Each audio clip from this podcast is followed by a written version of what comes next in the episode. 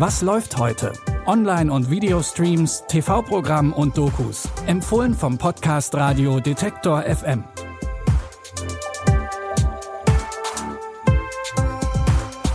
Hallo zusammen, es ist Samstag, der 5. Februar und nachdem sich gestern alles um Serien gedreht hat, schauen wir heute mal in die Welt der Dokus. Und wir können schon verraten, es wird einerseits ziemlich gruselig, aber andererseits auch ziemlich witzig. Bevor wir damit starten, bekommt ihr heute nochmal einen exklusiven Einblick in unsere Bonusfolge. Jeden Monat gibt's ja eine neue und diesmal gibt uns Comedian und Schauspieler Jan van Weide einen Blick hinter die Kulissen von Binge Reloaded und erzählt auch, wie er mit der Kritik an der Show umgeht.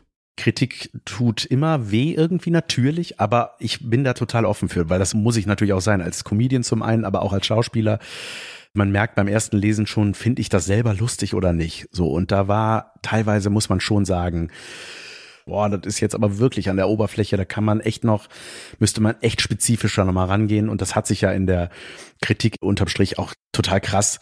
Also bezog sich die Kritik ja meistens auf den Inhalt, also auf den Inhalt der Szenen und nicht auf die Parodien oder die Masken oder sonst was. So, da hieß es, ey, das ist einfach, Leute, das ist einfach nicht witzig gewesen, so das und das, ne? Also jetzt auch nicht alles, ne? Es hat sich da auch schon teilweise ziemlich krass geteilt, die Meinung.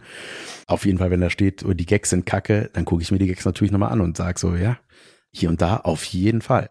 Noch mehr Einblicke in die Produktion von Binge Reloaded und auch ein paar Streaming-Tipps bekommt ihr von Jan van Weide im Interview, exklusiv im Abo bei Apple Podcasts.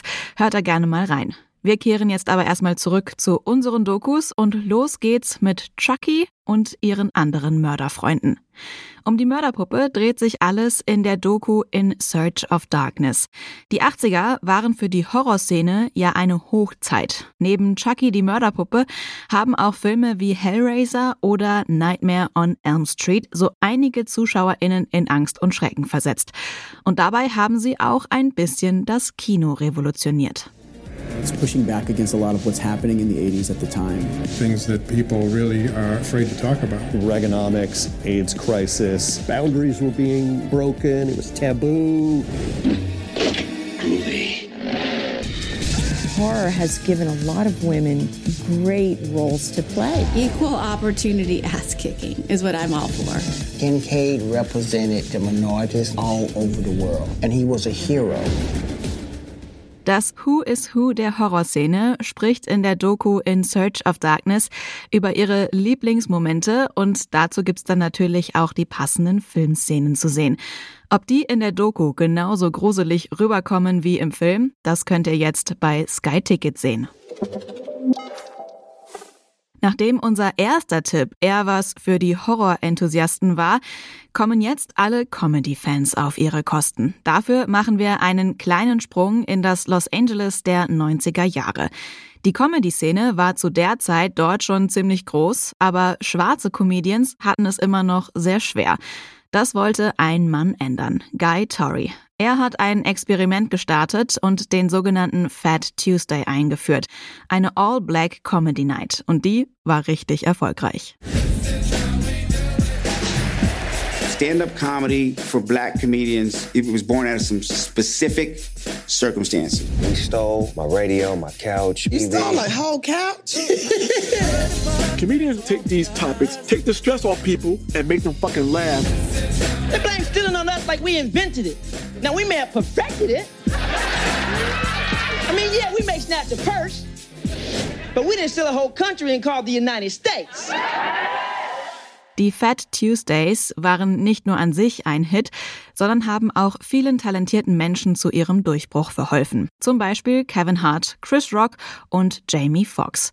Die Doku Fat Tuesdays, die Ära der Hip-Hop-Comedy, zeigt ganz neue und bisher nicht veröffentlichte Ausschnitte und Interviews mit den Stars und natürlich Guy Torrey. Ihr könnt sie jetzt bei Prime Video angucken. Für unseren letzten Tipp kehren wir zurück nach Deutschland zu ein paar ganz besonderen Orten. Auch wenn diese Orte für Außenstehende eigentlich nicht viel Besonderes ausstrahlen, für ein paar einzelne Menschen sind sie von großer Bedeutung. Zum Beispiel das Restaurant Barbadiel. Das ist für Melina Yilmaz zu einem Symbol ihrer neuen Freiheit geworden. Sie ist in einem erzkonservativen Haushalt aufgewachsen. Mit 17 wurde sie mit ihrem Cousin verheiratet. Doch sie lässt sich scheiden und fängt ein neues, selbstbestimmtes Leben an. Das beeindruckt auch Moderatorin Clarissa Correa da Silva. Was für eine Powerfrau. Wahnsinnig mutig und stark. Sie hat sich aus den Fesseln befreit. Sie hat ein neues, selbstbestimmtes Leben angefangen. Und was mich persönlich am meisten inspiriert, ist, dass sie jeden Tag die Kraft und Energie nimmt und sagt, wir müssen in den Austausch gehen, wir müssen weitermachen und sich vor allem noch für andere einsetzt.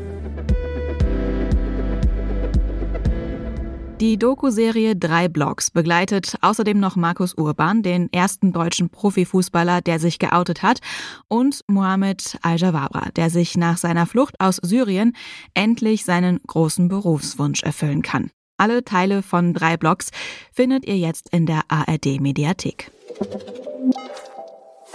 Ihr dürft euch jetzt gerne auch an einen ganz besonderen Ort begeben, die Couch vor dem Fernseher oder ins Bett mit dem Laptop und direkt mal schauen, ob eine der Dokus euch überzeugt. Oder ihr bleibt noch ein bisschen in der Podcast-Welt und hört zum Beispiel in unsere Bonusfolgen rein. Die findet ihr in unserem Daily-Kanal bei Apple Podcasts. Den ersten Monat könnt ihr gratis testen. Heute haben Lia Rogge und Benjamin Sadani an der Folge mitgearbeitet. Ich bin Anja Bolle und sage Tschüss bis morgen. Wir hören uns. Was läuft heute? Online- und Videostreams, TV-Programm und Dokus. Empfohlen vom Podcast Radio Detektor FM.